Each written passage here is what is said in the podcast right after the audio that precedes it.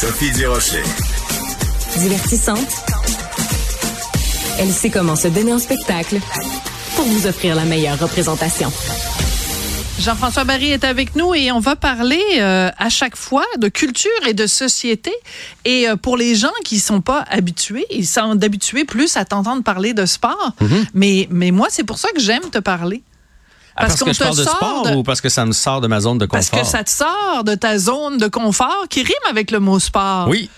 Ben, en fait, euh, puis tu sais, on dit culture et société. Honnêtement, on parle de ce qu'on veut. On parle de ce qu'on veut. Mais c'est ça que- mais c'est pour ça qu'on aime Cube. Parce qu'à Cube, on parle de ce qu'on veut. Le matin, on s'écrit, puis je te fais quand même. Moi, Ben aujourd'hui, il y a ça qui a retenu mon attention. J'aimerais ça qu'on en jase ensemble. Et c'est souvent les mêmes choses. Ben oui, ça retient. Oui, mais euh, souvent les mêmes choses, mais on n'a pas toujours le- euh, la même vision. Exactement. ça, c'est ça, ça, c'est quand même assez En intéressant. fait, moi, j'aime ça, ne pas être d'accord avec toi. mais oui, malheureusement, je suis pas un bon candidat pour te chicaner. Hein? Ah, mais c'est pas une question de pas, chicane. euh, Tu vois, c'est ça, ça c'est typiquement québécois. Hein? On pense que débattre et avoir des opinions, c'est de la chicane. Pas, je, voulais, je voulais pas dire ça dans pas ce dans ce sens-là. Ben, On va dans le sens- non, mais sur le sens du mot Dans le sens que moi, j'aime beaucoup discuter avec les gens. Mettons dans un souper. Ouais. J'ai un souper avec des amis. Puis là, mettons, euh, je- compte telle affaire. Puis mon ami est pour. J'aime ça à la fin du souper ou à la fin de cette discussion-là. Ça veut pas dire qu'on va en parler tout le souper. Dans Ben un non. monde idéal, on va changer de sujet. Mais être passé de contre à, ben, ah ben, contre moins finalement. Tu sais, euh, avoir pris une coupe de ses idées puis de dire OK. ouais, il est, il est pas complètement euh, dans le champ. Tu sais, euh, peut-être que je peux un peu bouger ma position. Fait que, je- fait que quand on discute ensemble, des fois c'est Ouais. ça qui arrive à la fin. Je fais ah ben oui, Sophie elle a raison sur un ou deux points. Ah, moi, j'ai raison tu sur moi j'ai raison sur Sophie 7 a 8 mais raison. euh, Sophie, a raison sur un ou deux Ah, points. Ça, il me semble que ça. Tiens, ça pourrait être le titre de mon émission. Sophie a raison.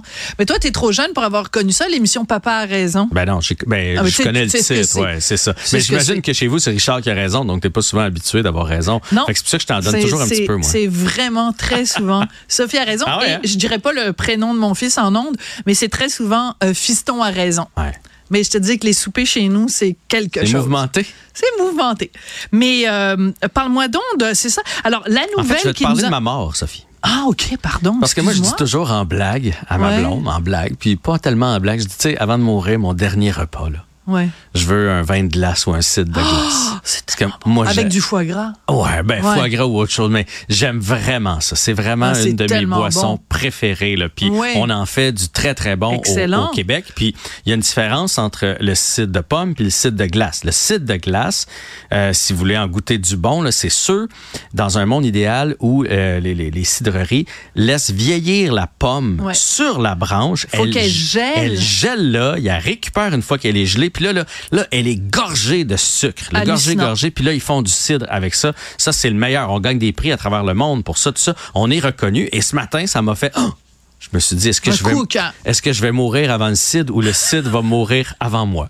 C'est juste une année, Jean-François. Mais non, mais- explique ce qui se passe. Mais c'est juste une année, mais ça va peut-être devenir la norme. C'est ça qui est fait, triste avec le réchauffement peur. de la planète. Donc, on parle de, de- de- du cidre de glace dans certains, cer- certaines cidreries. On va pas le récolter cette année. On va pas être capable d'en faire du cidre de glace. On va faire du cidre de pomme, mais le cidre de glace, on, on pourra pas le faire parce que les températures ont été trop chaudes en décembre. Donc, comme d'habitude, on l'a laissé mûrir sur la branche, puis là, on a espéré qu'il se gorge de sucre, puis tout ça. Tu sais, pensez à un vieux raisin là, que vous prenez, puis qu'à un moment donné, vous l'oubliez dans le frigo, puis tu fais, ah mon Dieu, il est- on dirait qu'il est plus bon. Mais si tu le presses, il y a encore du jus là-dedans. Mais là, ce qui est arrivé, c'est que les, les pommes ont pourri. Tu sais, il- ça, ça, ça, ça, ça- il faisait trop chaud, donc ça n'a pas gelé, et donc on sera pas capable d'en faire. Il y en a qui vont en faire quand même parce qu'il y a différentes méthodes. Il y a la méthode sur la branche, il y a la méthode tu recueilles les pommes, Et tu les tu les congèles. mets dans, tu les congèles ou tu les mets dans des chaudières, puis là ils congèlent comme ça. Mais ceux qui l'ont laissé sur la branche, malheureusement, c'est dans le journal de Montréal ce matin. Là, Ouais. euh, cet après-midi, vous pouvez euh, aller lire ça. Euh, la Et- c- Cryo entre autres à Saint-Hilaire là, qui qui pourront pas en faire. puis cryo comme lançaient. cryothérapie, évidemment. Exact. Mais euh, ce qui est intéressant, c'est que moi, je vous rappelle, puis tu t'en souviens sûrement aussi, c'est qu'on est habitué, euh, c'est le ice wine, le fameux ice wine qu'il y Mhm. a euh, dans différents pays en Europe. En Ontario, ils en ont fait avant c'est qu'on en fasse ici euh, au Québec. Et quand on a commencé à en faire au Québec, moi, je capotais ma vie parce que des vins liquoreux comme ça, c'est vraiment, c'est comme des grands sauternes, c'est Mhm. absolument fabuleux.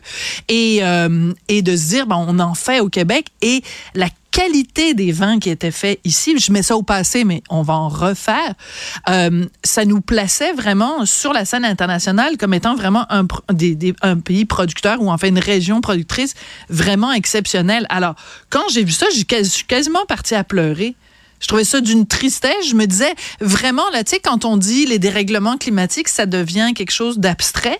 Mais là, ça devient quelque chose de concret quand on touche à quelque chose que t'aimes. Tu sais, c'est vraiment une spécialité locale qu'on aime. C'est comme si on nous disait euh, demain matin, il n'y a plus de sirop d'érable. Ben, c'est drôle, mais j'avais ça dans mes exemples. Ça ben veut dire qu'à un moment donné, peut-être que, peut que les sucres sont. Ben, peut-être qu'on va les faire encore, parce que je veux dire, les, avant que les érables fassent plus de feuilles, là, puis que la sève monte plus, là, on sera probablement plus là, toi puis moi, pour voir ça.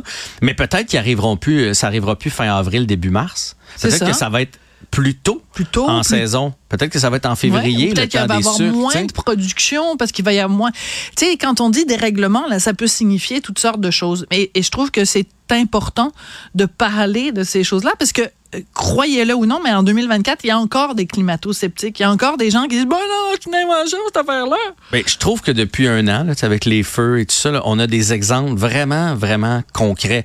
Moi, je suis, euh, je, suis allé faire un tour euh, à Val d'Or dans le temps, dans le temps des fêtes, parce que mon fils joue pour les Foreurs. Et quand j'en revenais pas, quand, quand, on a pris la route, évidemment, on passe par les Laurentides, les monts de ski avaient l'air de ce qu'ils ont l'air au mois de mai. Ah, tu sais, quand il reste juste un peu de neige, puis là, tu vois du, sable à travers, il reste la neige que, que ça Avait, ça avait l'air de ça. Ben, au mois de décembre, dans les Laurentides, je suis arrivé à Val d'Or, en Abitibi, où il fait très froid. Les plans d'eau étaient à peine gelés. On se promenait en souliers. En souliers à Noël à Val d'Or, Sophie. Là. En souliers à Noël à Val d'Or, il y a quelques éléments dans cette phrase-là. Il y a une nouvelle chanson à qui fonctionne pas. En souliers à Noël à Val d'Or. Il y a un petit rigodon. On était parti pour skier. Finalement, on a niaisé. Non? Non, non, on a tapé du pied. On a tapé du pied. Tu sais que si tu parles à des gens qui vendent des motoneiges. Oui, ils euh, capotent. Ben, non seulement ils capotent, mais en fait, ils commandent de plus en plus de ce qu'on appelle les, euh, les côte à côte. J'imagine les side-by-side en bon ah. français, là.